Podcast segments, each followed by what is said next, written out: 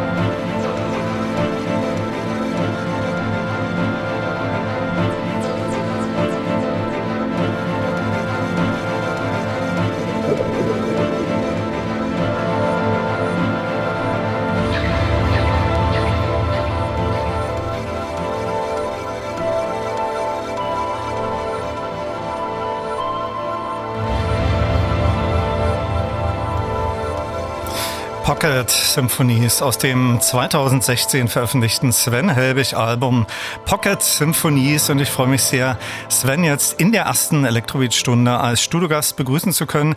Schönen guten Abend und nachträglich Gratulation zum Kunstpreis. Vielen Dank und danke, dass ich hier wieder sein darf, lieber Olaf. Lange geplant, unsere heutige Sendung, denn du bist viel beschäftigt auf Tournee mit deinem aktuellen Album Skills, stark involviert in die Produktion des aktuellen Rammstein-Albums.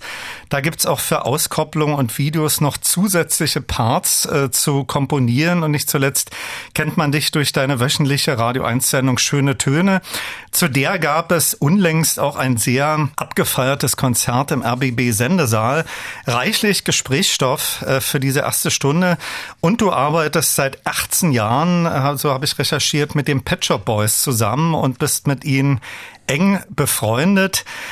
Da hast du deine persönliche Top 4 ihrer Titel äh, heute in die Sendung mitgebracht und wir verlosen innerhalb dieser Stunde Karten für das Berliner Pet Shop Boys Konzert am 11. Juni in der Mercedes-Benz Arena.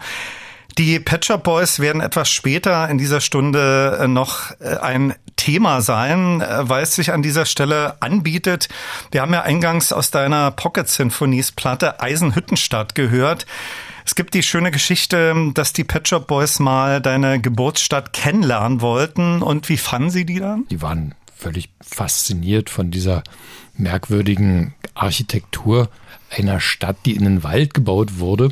Dort gab es ja vorher nicht mal einen alten Stadtkern. Früher, also in den, bei der Grundsteinlegung, ja, war der, das Stadtzentrum noch so weit weg von Fürstenberg, also von dem alten Städtchen, wo die Stadt sich dann so langsam hingefressen hat, Anfangs war das wirklich Wald und Haus und dann kann man dort sehr gut an der Architektur die verschiedenen Epochen ablesen. Wann also bis wohin Stalin gelebt hat, wo er starb und wie sich die Architektur dann verändert hat.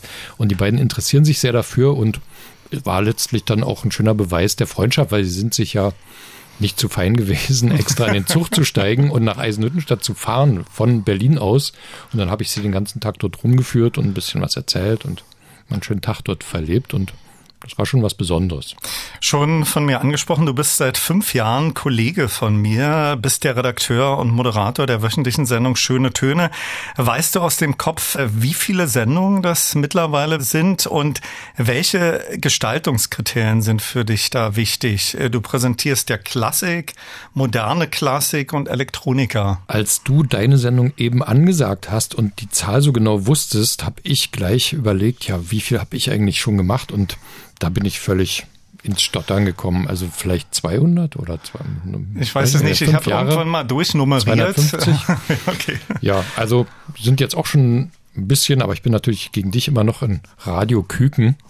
Und die Kriterien, ja, ich spiele in der zweiten Stunde immer ein ganzes Album. Das habe ich irgendwann mal angefangen nach einem Jahr, wo, also, wo ich dann immer mehr Titel von einem Album gespielt habe. Und dann dachte ich, ja Mensch, man hört eigentlich in der Zeit jetzt in der Spotify-Ära gar keine Alben mehr. Mhm, also die wenigsten, Einzeltracks, ja. Die wenigsten Menschen setzen sich noch ins Stereo-Kreuz und genießen mal so ein ganzes Album. Und da kam eine Welle der Dankbarkeit zurück, dass ich das mache.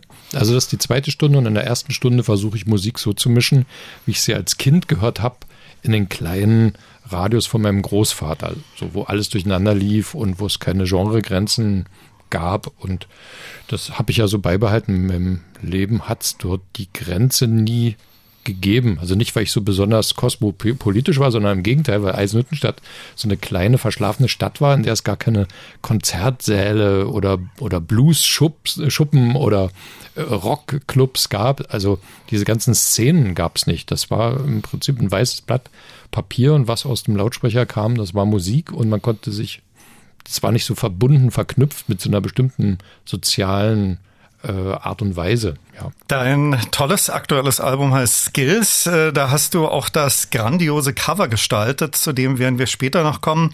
Eingespielt wurden die zehn Stücke von einem Streich- und Brassquartett. Du selbst bist natürlich der Komponist, spielst darauf Vibraphon und Electronics. Dem gesamten Album liegt ein Konzept zugrunde, das auch äh, mit deiner eigenen Biografie zu tun hat. Es geht ganz pauschal ausgedrückt um Leistungen auf verschiedenen Gebieten und auch um Perfektion. Ja, ich bin in einer Familie groß geworden, in der es viele Handwerker gab. Mein Großvater, der hatte als, als Artefakt das Meisterstück seiner Klempnerlehre hinterlassen, nämlich einen handgeschmiedeten Kupferkessel, der immer im Wohnzimmer meiner Eltern stand, den ich als Kind schon bewundert habe, weil er so aus einem Stück getrieben war mit dem Hammer. Und äh, ja, meine gesamte Familie hatte immer was übrig für so die Dinge, eine saubere Lötstelle, eine sauber gezogene Silikonnaht an der Badewanne oder selbstgeklebte Kacheln. Das war, hat mich umgeben und hat mich auch stark geprägt. Ich habe dann später auch gemerkt, dass mich Musik vor allen Dingen interessiert, bei der Dinge so bewältigt werden auf, auf, ja, auf eine bestimmte ähm, ausgebildete meisterliche Art, wie das im, in der klassischen Musik ja nötig ist, um die mhm. vielen Instrumente zueinander zu bringen. Also Bach war jetzt mit Sicherheit kein Punk, der einfach so die Sachen, so die Noten aufs Papier geworfen hat. Damit will ich jetzt gar nicht den, den, den Punk irgendwie ärgern, aber das ist eben eine ganz andere Art und Weise, sich Musik anzunähern, wenn man sagt, man geht davon aus, dass in der Vergangenheit, in der Geschichte Dinge erworben wurden, wie man eben die Violine spielt und den besten Ton rausbekommt und sich auf dem Weg erstmal dieser Kunstfertigkeit nähert und versucht, die dann zu erweitern. Und dem, diesem unglaublichen Vorgang, den der Mensch eben so seit, seit tausenden von Jahren immer wieder bewältigt, den wollte ich mal, dem wollte ich einfach so eine Art Hymne mal schreiben, weil da sind ja großartige Sachen entstanden, auch ganz ganz schreckliche, aber das ist ja so im Kern das, was den Menschen ausmacht, dass er mit seinen zwei Händen und seinen zwei Füßen und dem einen Kopf so viele verschiedene neuartige Dinge ständig entwickelt. Und das geht immer weiter, mal wer weiß, wie lange noch. Wir hören gleich Musik aus Skills. Zuvor noch die Frage, wo du bisher Skills aufgeführt hast. Ich habe dich in Berlin in der ausverkauften Zionskirche erleben dürfen. Ich war dann gleich danach in London im Southbank Center mit dem London Contemporary Orchestra. Dann in Lissabon haben wir es gespielt. Und die Tour geht ja jetzt gerade erst los. Ne? Wir haben noch einige schöne Termine in Italien und in der Elbphilharmonie werde ich sein und in Luxemburg und in Kassel spiele ich. Und das sortiert sich jetzt so langsam erstmal und da sind da einige einige Sachen sind da noch angesagt. Freue ich mich drauf. Ist ein bisschen größeres Ensemble, weshalb es nicht ganz so leicht ist. Man kann es jetzt nicht das früher, zu koordinieren, ja. Man kann es jetzt nicht so touren, weil ich habe acht MusikerInnen im Bus da und mich noch dazu. Und da braucht man erstmal die Festivals, braucht die Bühnen und braucht die Veranstalter und auch eben die Stellen, wo das dann hinpasst. Mhm. Da wir hier in den Elektrobeats sind, habe ich mich für ein Stück aus Skills entschieden, wo man auch die Elektronik gut hört. Für Flow. Welche Geschichte hat dieses Stück? Ja, Flo, also ich kann ja was sagen zu den Klängen, die, die genau. du da hörst. Das sind alles mit Kontaktmikrofonen aufgenommene Sounds, die entstehen, wenn man eine mechanische Uhr baut. Also von den allerersten äh, gedrehten äh, kleinen Stiftchen bis zum Uhrwerk am Ende. Das funktioniert, das tickt. Und die sämtliche Prozesse auch in der Uhr beim Aufziehen sind da oder das Polieren des Ankers, alles ist da aufgenommen und dann am Ende zu diesen zu diesem Rhythmus, zu diesem Rhythmusgeflecht zusammengefügt. Und die Geschichte ist die, dass äh, auf Skills ja zehn Schritte auf dem Weg von der ersten Faszination bis zur Meisterschaft beschrieben werden. Und Flow ist der Moment, wenn man da eine gewisse Fähigkeiten hat und plötzlich die, die Mühsal dieses ganzen Prozesses verschwindet und man sich schwerelos, mühelos an einem Instrument oder bei, bei irgendwas anderem, auf einem Skateboard bewegen kann.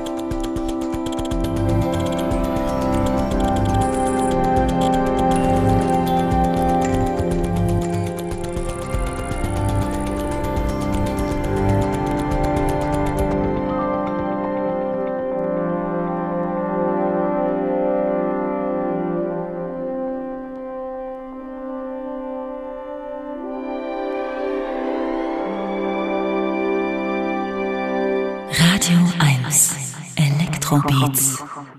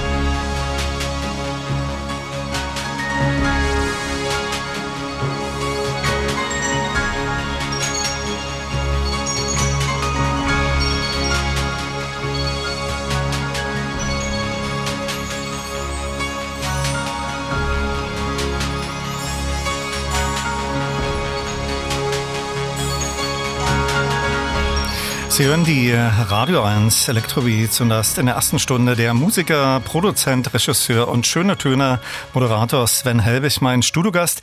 Zunächst gehört Flow aus seinem aktuellen Album Skills und anschließend in Memoriam des unlängst verstorbenen Vangelis, Filmmusik von ihm aus Chariots of Fire. Für diesen Score wurde Vangelis mit einem Oscar ausgezeichnet. Ich hatte Anfang der 90er Jahre Gelegenheit, Vangelis in seinem Pariser Studio zu besuchen und auch zu interviewen. Bei dieser Gelegenheit erzählte er mir dann auch, dass er sich diesen Oscar aus Hollywood hat zuschicken lassen, da er unter akuter Flugangst litt. Diesen Soundtrack habe ich bewusst ausgewählt, denn Sven, deine erste Zusammenarbeit mit den Patcher Boys war, glaube ich, so vor 18 Jahren äh, die Vertonung von Panzerkreuzer Patjomkin. Die Aufführung des Films äh, mit der Musik der Patcher Boys habe ich vor vielen, vielen Jahren mal auf der Museumsinsel erleben dürfen. Wie kam es äh, zu der Zusammenarbeit? Wie habt ihr euch kennengelernt? Ich hatte tatsächlich einfach ganz banal irgendwann eine E-Mail von Neil Tennant wenige Zeilen und die suchten einen Produzenten, der sich mit klassischer Musik, also mit Orchestermusik und elektronischer Musik auskennt. Und ich bin dann nach London gefahren, habe die beiden getroffen, dann erzählten die mir von der Idee und von dem Satz, den sie gefunden hatten von Sergei Eisenstein, der sich wünschte, dass jede Generation ihre eigene Musik schreibt zu dem Film.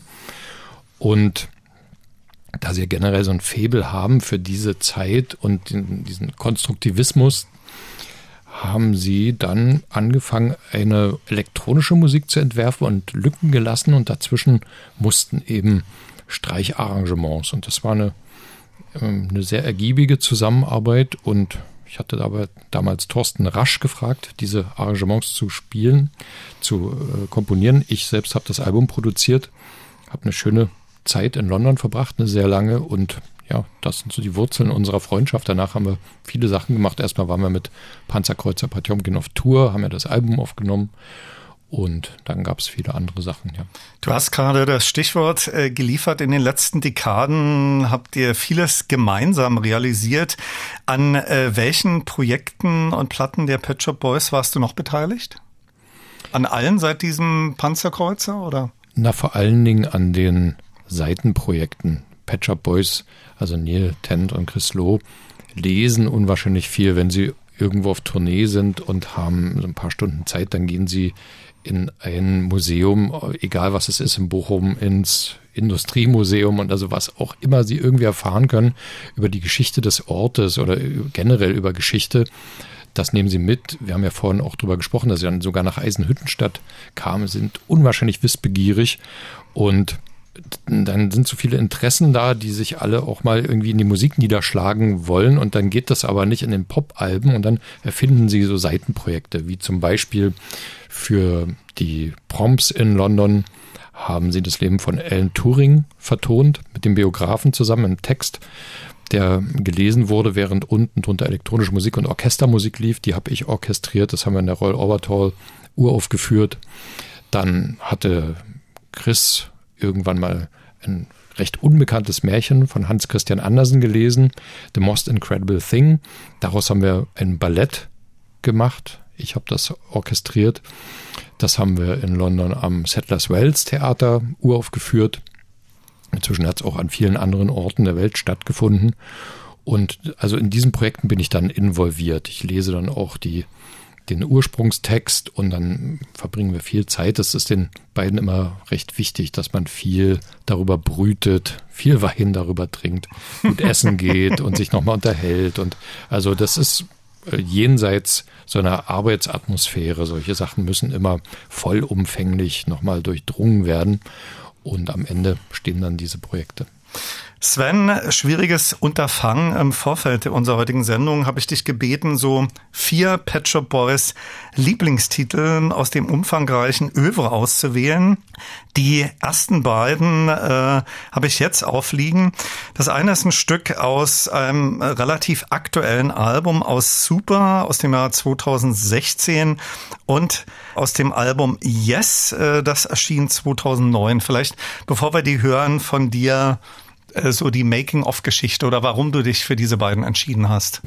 Bei den beiden Titeln sind es vor allen Dingen die Texte, der Sarkasmus darin, die Ironie, der Witz, der Sprachwitz und ihre Intelligenz, Politik ähm, und Pop miteinander zu verbinden, ohne dass es aufdringlich wirkt und immer nur mit so einem leichten Schimmer, dass man merkt, dort geht es immer noch tiefer hinein und man vermutet zwei Menschen hinter diesen Titeln, die unwahrscheinlich viele Gebiete geistig durchdringen, also Philosophie, ähm, Psychologie, Politik und das äh, ist sicherlich auch der Grund, warum die Pet Shop Boys bis heute so eine vitale Fanbase haben, warum sie immer noch die Hallen ausverkaufen, warum die Fans so treu sind, weil es eben nicht nur Always on My Mind ist, sondern auf den Alben sich solche Schätze, tiefgehende Schätze verbergen, wie eben Legacy. Abgesehen mal davon, dass das unglaubliche Harmonien hat und ich das wahnsinnig gerne mal zu einem Orchesterstück umarbeiten würde. Aber wenn man diesen beiden Titeln jetzt mal folgt, textlich, dann merkt man, die sind schon einige Jahre alt, aber wie wie top aktuell die heute sind, wie genau und präzise die die aktuelle Situation beschreiben und das immer zwischen Nummer eins Hits. Äh, das finde ich großartig. Aber wie gesagt, nie, dass man plötzlich so einen starken Bruch fühlt, dass es jetzt plötzlich kippt in irgendwas Aufdringliches oder von der Kanzel herunter, sondern das hat immer so eine kleine, ja, so, so eine Melancholie, aber auch so eine britische Zurückhaltung, die da drin steckt und un ungeheure Intelligenz und ungeheuren Tiefgang.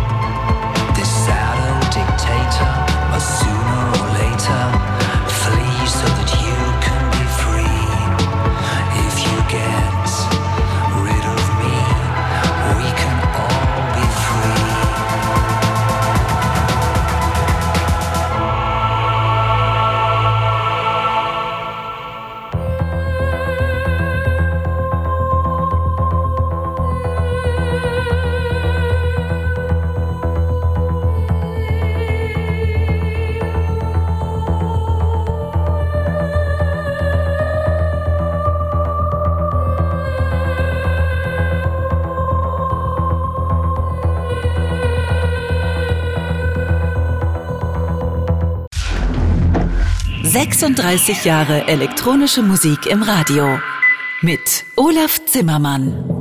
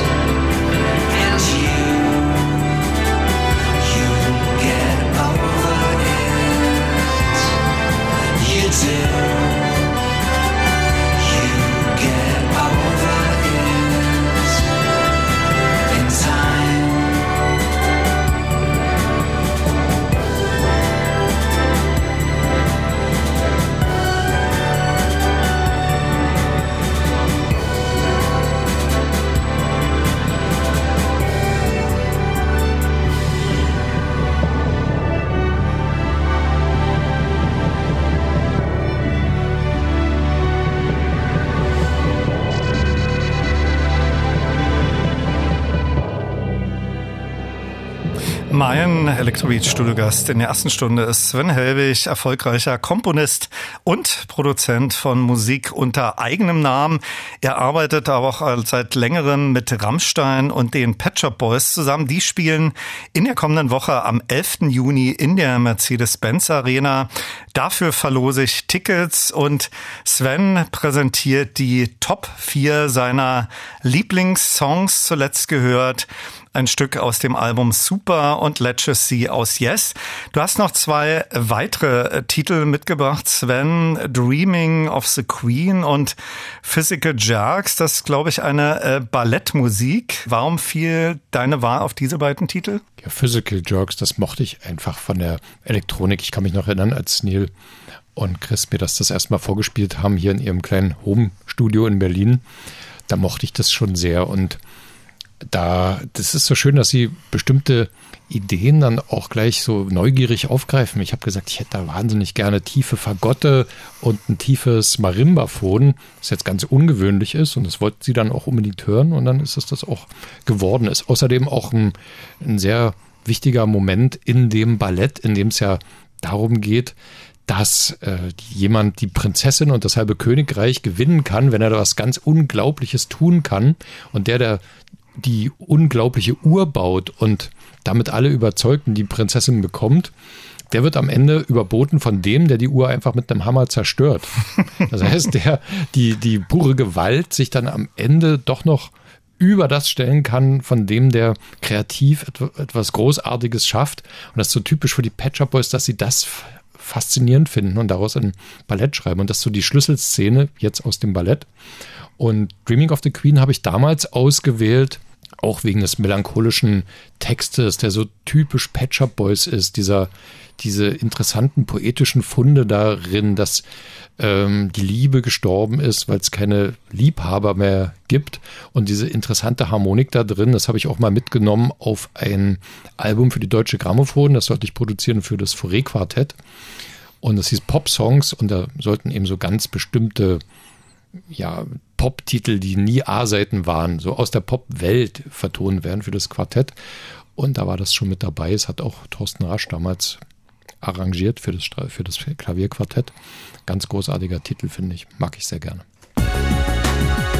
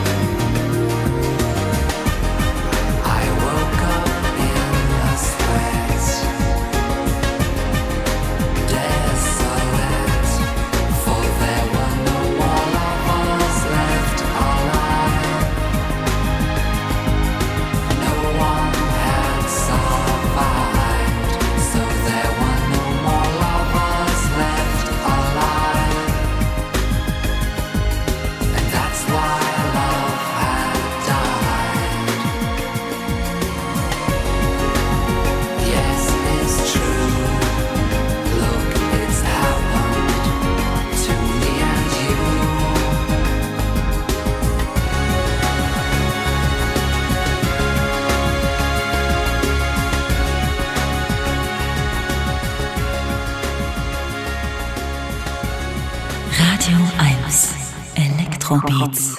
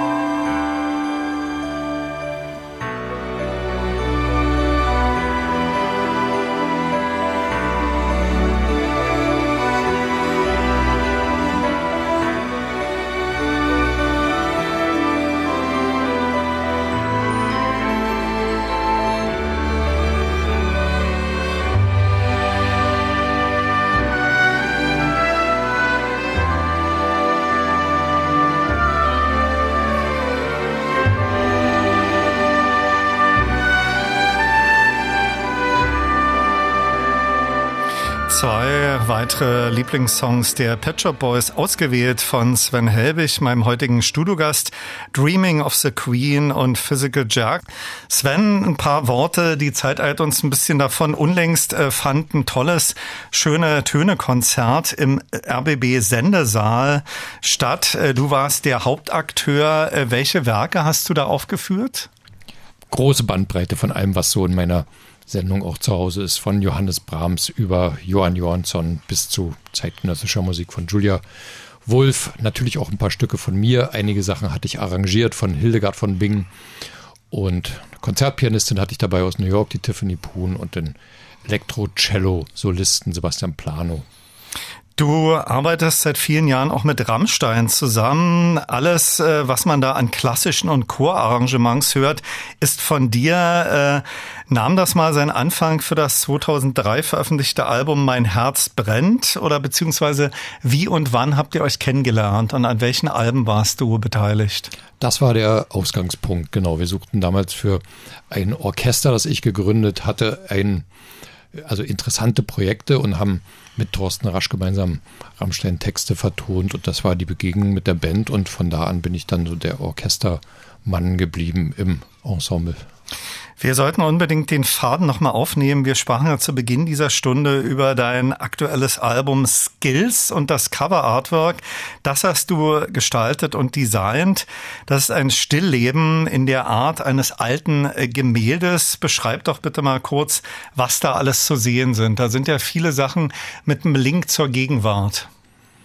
Ja, das geht zurück auf die Vanitas-Malerei aus dem 17. Jahrhundert mit der typischen Symbolik. Dort gibt es eine Zitrone immer zu sehen, die für die Mäßigung steht. Dort habe ich drei äh, Akupunkturnadeln drin stecken aus der TCM-Medizin. Es gibt auch ein Impffläschchen drauf, ein Skateboard, den alten Hermesgott. Also sprach Zarathustra, die Noten von Richard Strauss aufgeschlagen. Also Bezüge zwischen Gottestod und Gott, der die Ideen den Menschen bringt. Also ein typisches Stillleben, reich an Symbolik. Und ich habe mich wahnsinnig gefreut, dass es dann am Ende sogar sehr wichtigen Kuratoren in die Hände gefallen ist, die das in eine Ausstellung mitgenommen haben, gemeinsam mit Gerhard Richter, Tony Craig, William Kendridge, Katharina Sieverding, so berühmten so Namen. So die hohe Weihe. Ja, das war wirklich die allerhöchste Weihe, habe ich mich gefreut. Die Ausstellung geht jetzt auch weiter, geht nach London und das Bild ist dabei ist inzwischen schon verkauft. Das ah, riesen, okay. ja, riesengroß gedruckt. Ein Millionär gekauft, ja. Wahrscheinlich einen Rahmen angefertigt, das erfährt man ja mal nie, wem es gehört. Da habe ich mich gefreut. Hat ein bisschen an der Musik vorbeigezogen, das Artwork jetzt rechts. Sven, äh, ich habe schon zu Beginn dieser Stunde gesagt, du bist äh, viel beschäftigt, präsentierst deine aktuelle Platte live. Da gibt's demnächst noch diverse Konzerte. Äh, du warst unlängst auf einem kurzen Arbeitsurlaub in Italien. Da lag auch schon wieder für Rammstein etwas an. Dann gibt's deine wöchentliche Sendung hier auf Radio 1, Schöne Töne. Was liegt noch in nächster Zeit an? Also jetzt freue ich mich einfach auf Konzerte nach zwei Jahren Stillstand. Ich kann es mal kaum erwarten, dass es wieder auf die Bühne geht und das verdichtet sich jetzt langsam. Der Kalender füllt sich fürs Jahr. Alles natürlich sehr viel langsamer als vor Corona, aber immerhin und im Moment mag ich gar nicht dran denken, wieder in der Stube zu sitzen und neue Sachen zu schreiben, sondern freue mich auf die Live-Konzerte. Mein Electroid-Studiogast in der ersten Stunde war Sven Helbig. Sven, bedanke mich sehr fürs Vorbeischauen, wünsche viel Spaß und Erfolg für deine nächsten musikalischen Unternehmungen, für die von dir gerade angesprochenen Konzerte und natürlich für deine wöchentliche schöne Töne-Sendung. Und wir hören jetzt noch ein Werk, wo du die Chor- und Orchesterarrangements gemacht hast im Robert Koch Remix. Danke dir. Danke dir auch, Olaf.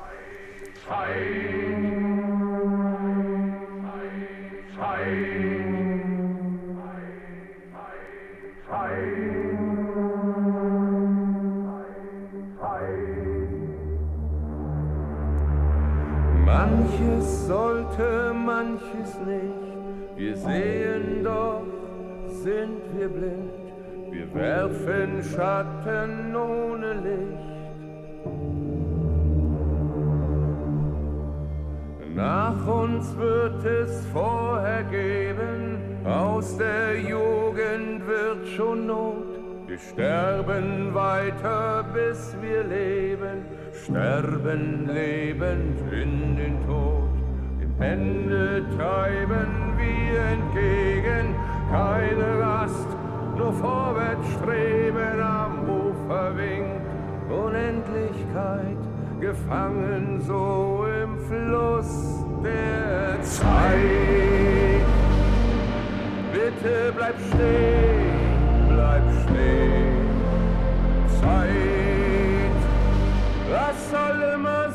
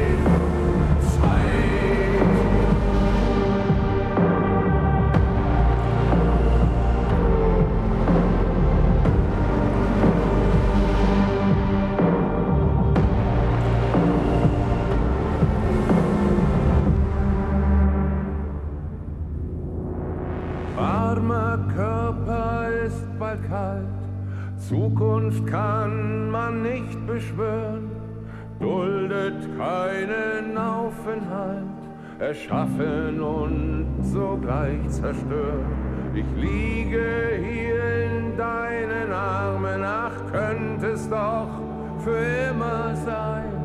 Doch die Zeit kennt kein Erbarmen, schon ist der Moment vorbei. Zeit, bitte bleib stehen, bleib stehen. Zeit,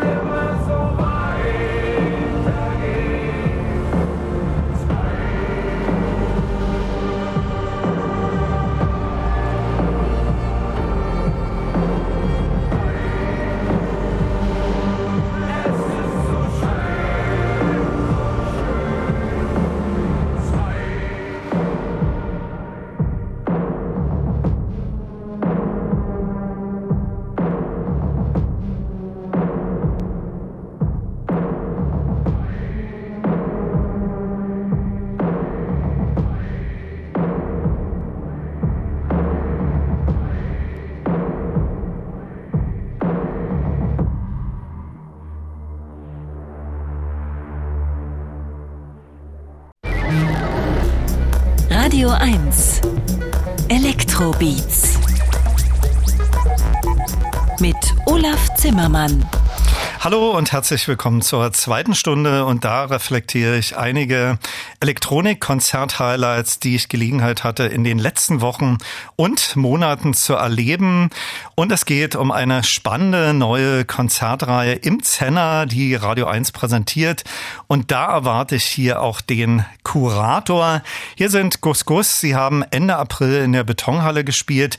Das war für meinen Geschmack ein absolut großartiges Konzert voller Dynamik, Power und mit gutem Sound. Und dieses Stück haben sie ebenfalls dort gespielt. Stay the Ride aus ihrem aktuellen Album Mobile Home.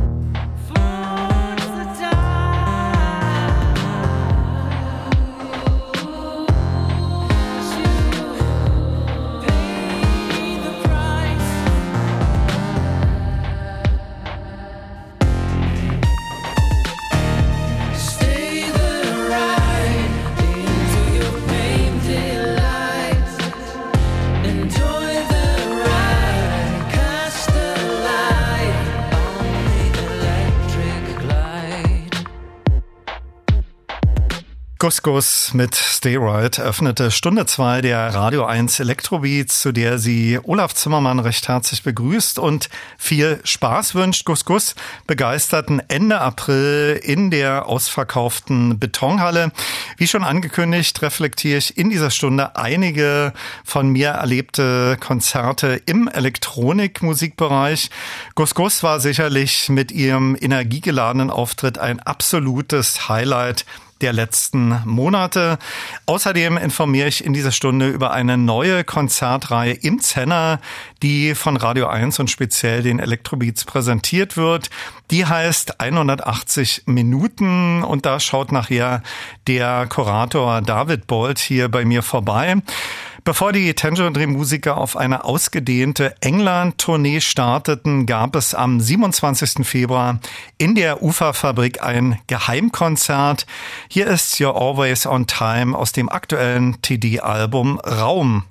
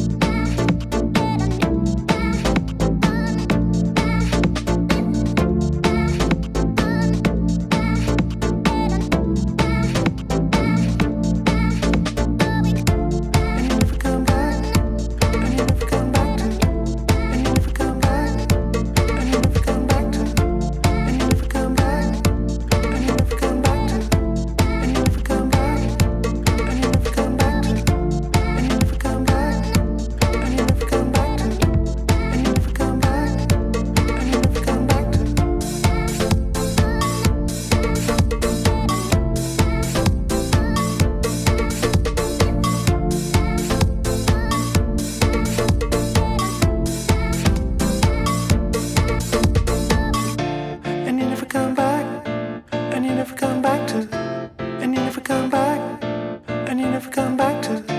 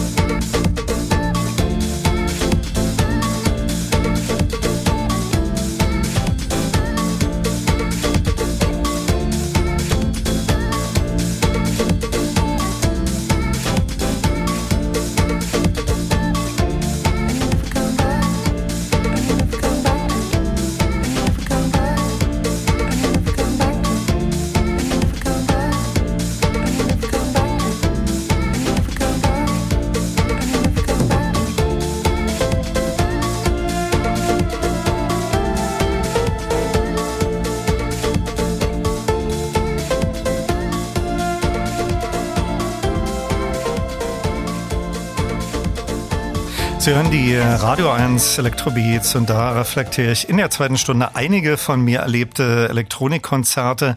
Und es geht um eine neue Konzertreihe im Berliner Zenner.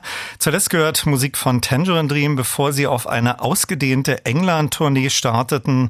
Von mir Ende Februar in einem sehr intimen Rahmen bei einem Secret-Konzert in der Uferfabrik erlebt. Erinnert sei auch an dieser Stelle an Tangerine Dream Gründer Edgar Fröse, der am 6. Juni 78 Jahre alt geworden wäre. Toll war auch das Caribou-Konzert am 7. März in der Columbia-Halle. Er trat mit großer Bandbesetzung auf und das war das Nachholkonzert, das eigentlich vor zwei Jahren auf der Zitadelle stattfinden sollte. Das zuletzt gehörte aus seiner nach wie vor aktuellen Platte Suddenly war Never Come Back. Dazu gibt's übrigens auch ein Electrobeats Interview-Special, nachhörbar, auch überall als Podcast. Gleiches gilt auch für Kruder und Dorfmeister. Sie begeisterten mich mit ihrem Konzert am 12. April im Tempodrom. Tolle Setliste mit vielen exklusiven Tracks, großartige Visuals und ein exzellenter Sound. Die Besucher im Tempodrom tanzten gleich von Beginn an ein sensationelles Konzert, dessen Titel es leider nicht als Download oder physisch gibt. Ihr 1995 Album, von dem sie auch modifizierte Fassungen gespielt haben, ist da absolut nicht repräsentativ. Hier sind Kruder und Dorfmeister mit ihrem Remix von Depeche Mode's Useless aus den K&D Sessions. An dieser Stelle sei auch noch einmal an Fletcher erinnert, der unlängst völlig unerwartet verstorben ist. 1988 hatte ich Gelegenheit, ihn und Martin Gore zu interviewen.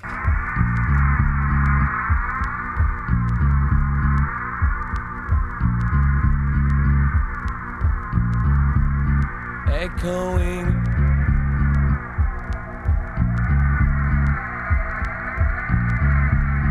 Echoing in my mind.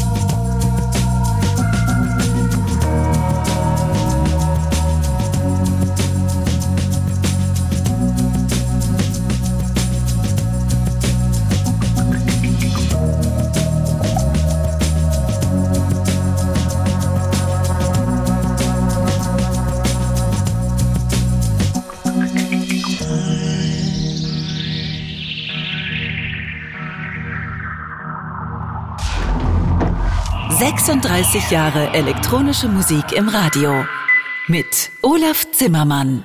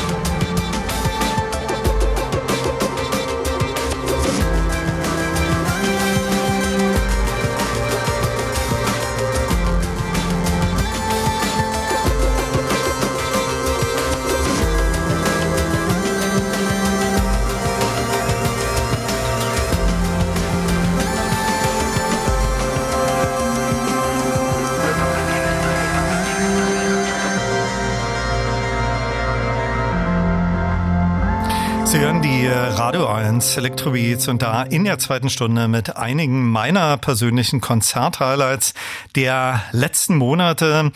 Zunächst gehört Kruder und Dorfmeister mit ihrem Remix eines Depeche Mode Titels. Sie gastierten am 12. April im Tempodrom und danach gehört der französische Musiker und Produzent Rowan. Er war innerhalb der Nacht des Infine-Lebes im Mai im Zenner live zu erleben. Zenner im Plenterwald gelegen liefert mir das Stichwort und dazu begrüße ich jetzt hier im Studio den Kurator und Veranstalter David Bold. Herzlich willkommen, schönen guten Abend. Hallo. Hi Olaf, grüß dich. Im Zenner fanden in den letzten Monaten, Wochen schon sehr spannende Veranstaltungen, Konzerte statt, wie die eben erwähnte Infine-Nacht. Du bist hier bei mir, um eine neue Reihe anzukündigen, zu annoncieren, die von Radio 1 speziell den Electrobeats präsentiert wird. Die heißt 180 äh, Minuten, kann man sicherlich auch Englisch aussprechen. Lass uns über das Konzept und den Namen sprechen. Äh, welche Idee hast du für diese Reihe entwickelt? Also im Endeffekt ist es so, dass ich das Gefühl hatte, also gerade durch, durch, durch die Pandemie hatte man ja relativ viel Zeit, mal drüber nachzudenken, wie so das eigene Ausgehverhalten aussieht. Und ähm, ich habe es immer ein bisschen schade gefunden, wenn man einen Line-Up gesehen hat mit 10, 12 Acts gefühlt und ähm, du nicht wirklich rausgehst, beziehungsweise die Woche danach fragst, ey, was war denn dein Highlight? konntest es gar nicht so wirklich fassen. Und ähm, wir haben uns gedacht, dass wir ein Konzept machen, wo wir einen Künstler oder eine Künstlerin ähm, so ein bisschen in, in, in, in den Spotlight halt einfach bringen. Das bedeutet, dass wirklich ein Künstler, wir hatten jetzt äh, schon eine äh, Edition mit äh, dem äh, mit dem mit dem Uli, mit dem Vriel und äh, der hat halt drei Stunden gespielt und ich glaube, der äh, ich habe noch nachträglich so eine, so eine Nachricht, eine Sprachnachricht von ihm bekommen, dass er halt irgendwie sagte, ich, ich weiß nicht, was da passiert ist, aber es war großartig. Du ähm, hast gerade erwähnt, ja, drei Stunden gespielt. Äh, dieser Titel 180 Minuten hat natürlich auch etwas mit dem Konzept zu tun. Genau, richtig. Also es ist so, dass ähm, die Veranstaltung auch nicht länger geht. Ne? Also wir haben eine Einlassphase, dann haben wir quasi einen Newcomer, den wir dort äh, präsentieren, der auch das Closing macht und drei Stunden, also umhüllt quasi, ummantelt. Und ähm, ja, das, that's it. Dann ist die Veranstaltung zu Ende. Diese Reihe findet monatlich statt und wir werden dann natürlich auch hier regelmäßig darauf hinweisen und auch Tickets verlosen. Gerade von dir schon angesprochen, äh, die erste Veranstaltung fand Anfang Mai äh, statt. Äh, wie war da so die Resonanz? war das schon bekannt den Leuten? Weil Zenner ist natürlich als Location relativ neu, also spezialisiert für Neoklassik oder auch Club-Sounds. Ja, also tatsächlich so, dass es jetzt ähm, mehr und mehr so ein bisschen in den Vordergrund gedrückt wird, gerade durch Veranstaltungen, wie du so nanntest, Infine oder, oder äh, Teutonics zum Beispiel, äh, aber halt eben auch durch Konzerte. Und es ist nach und nach, also die Leute kannten es nicht. Es war so, äh, eine Location, jetzt ein, zweimal was gehört. That's Man it. muss schon gezielt auch Exakt. hinfahren, ja. Also Exakt. ist ja jetzt nicht unbedingt die Partymeile. Nee. Die nächste Veranstaltung ist dann am 10. Juni mit dem Musiker und Produzenten Matthew Johnson. Früher war er auch bei Cobblestone Jazz. Die sind, glaube ich, nach wie vor auch aktiv. Mache den Elektrobeats-Hörern und Hörern äh, doch mal Lust, äh, da unbedingt am 10. Juni in den Zenner zu gehen. Wie würdest du seine Musik auf eine kurze Formel gebracht beschreiben? Schreiben? Also, das, das, ist schwierig. Nein, also, wir, ich habe gleich auch Musik aufliegen. Also. Dann kannst du verziehen, perfekt. Nein, also wirklich, äh, wie du gerade schon meinst, ist unglaublich innovativ. Ich bin äh, also als einer meiner meiner Lieblingsproduzenten, die halt über Jahre halt schon äh, Dinge, sag ich jetzt mal, auf die Straße bringen, wo du sagst, okay, gut, wo kommt das jetzt her? Also Altes und Neues halt miteinander verworben. Großartig, auf jeden Fall. Du machst ja auch das Booking und auch die nächsten Musikerinnen und Musiker stehen schon fest. Äh, auf welche Kriterien legst du da beim Booking Wert? Also auf jeden Fall ist uns wichtig, dass wir ähm, ja, so, so ein Balanced Booking haben. Also das heißt nicht nur Männer natürlich. Ähm, so wie beispielsweise Laurel Halo, die in Zukunft bei uns spielen wird, in den nächsten Monaten. Ähm, dann ist uns wichtig halt einfach, dass die Leute grundsätzlich Bock drauf haben. Ne? Nicht jeder hat halt quasi, oder traut sich halt drei Stunden am Stück halt einfach zu spielen. Ja, und gerade halt für jemanden, der live, live spielt, das ist halt eine große Herausforderung, gerade im elektronischen Bereich.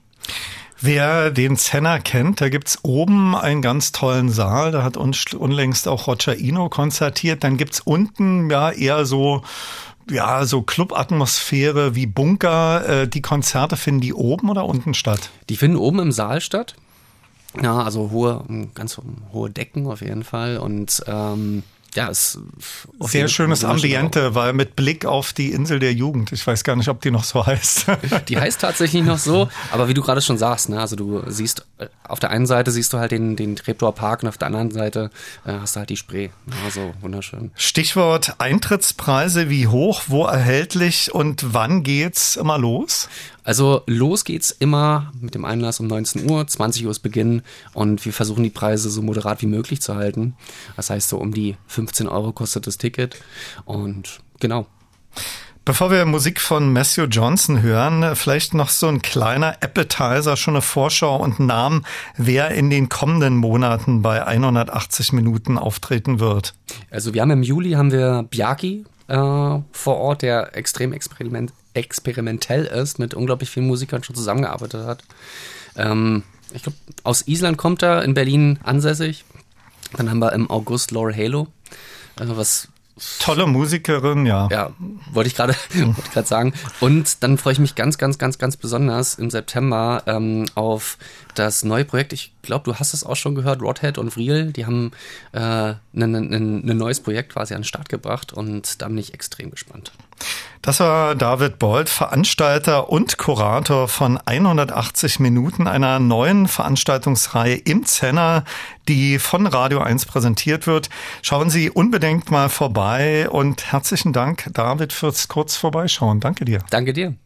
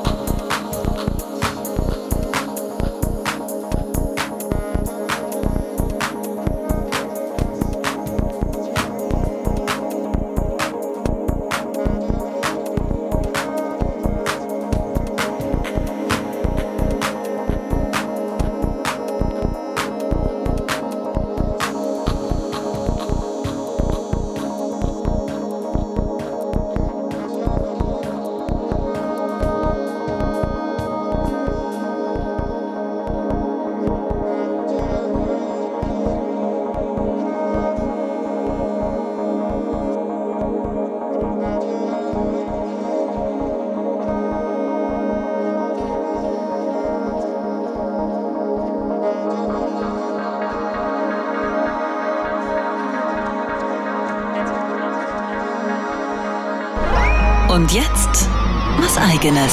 Guten Tag, hier spricht Paul Kalkbrenner und Sie hören Radio 1 Elektrobeats. Hallo, hier ist Ellen Ellen. Hello, I'm Martin Gore. Hallo, hier spricht Ralf Hütter von Kraftwerk. Hi, this is Moby. Wir sind Mozelektor. Hi, this is Jean-Michel Jarre. Hallo, hier ist Nils Fram. Hallo, mein Name ist Delia de Friends. Hallo, hier ist Boris Blank und Dieter Meier. Elektrobeats, die Sendung für elektronische Musik. Als Podcast auch auf radio1.de und in der ARD Audiothek. Und natürlich nur für Erwachsene.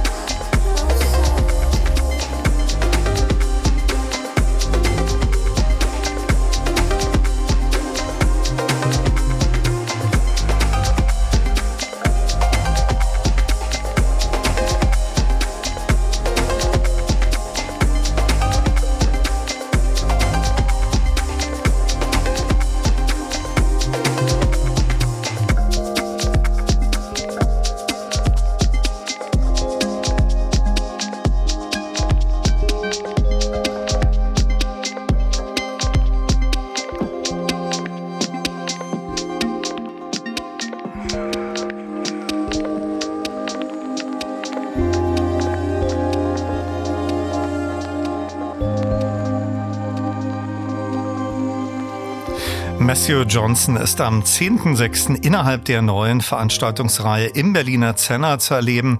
Das war Musik von ihm mit Cobblestone Jazz und danach gehört Bonobo. Er gastierte Ende April im UFO innerhalb des Velodroms und das war ebenfalls ein ganz großartiges Konzert. Er trat mit großer Besetzung auf einem Streichensemble, Bläsern, einem tollen Drama, einer Sängerin auf eine kurze Formel gebracht großes Kino von scoreartiger Musik bis zu Elektro-Dance-Tracks. Das war die Tour zu seinem Fragments-Album. Auch da gab es ein Electro-Beats Interview-Special als Podcast. Verabschieden möchte ich mich mit Musik von James Blake. Für sein Konzert in der Verti Music Hall kann man nur Höchstnoten vergeben und Dominik Eulberg erlebte ich bei einer durchtanzten Nacht Mitte März im Ritterbutzke. Tschüss sagt Olaf Zimmermann.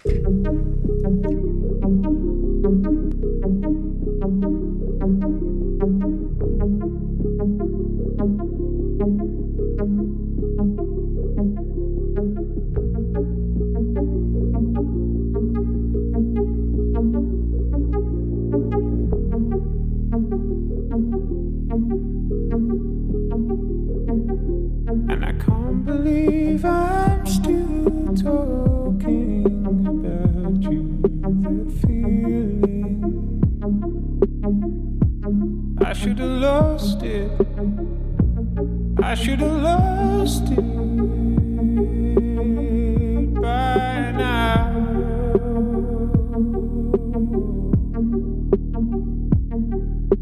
I can't believe I'm still holding out and seeing signs.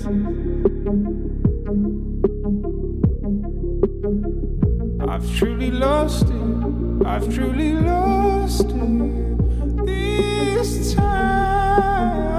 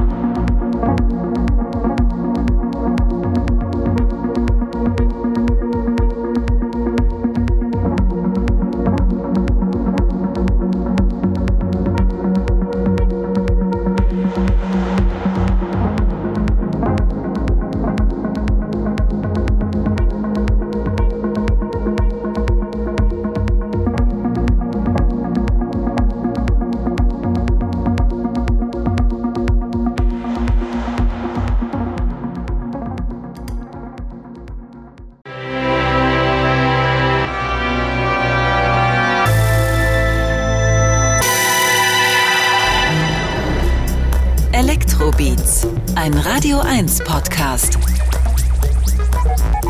Mit Olaf Zimmermann.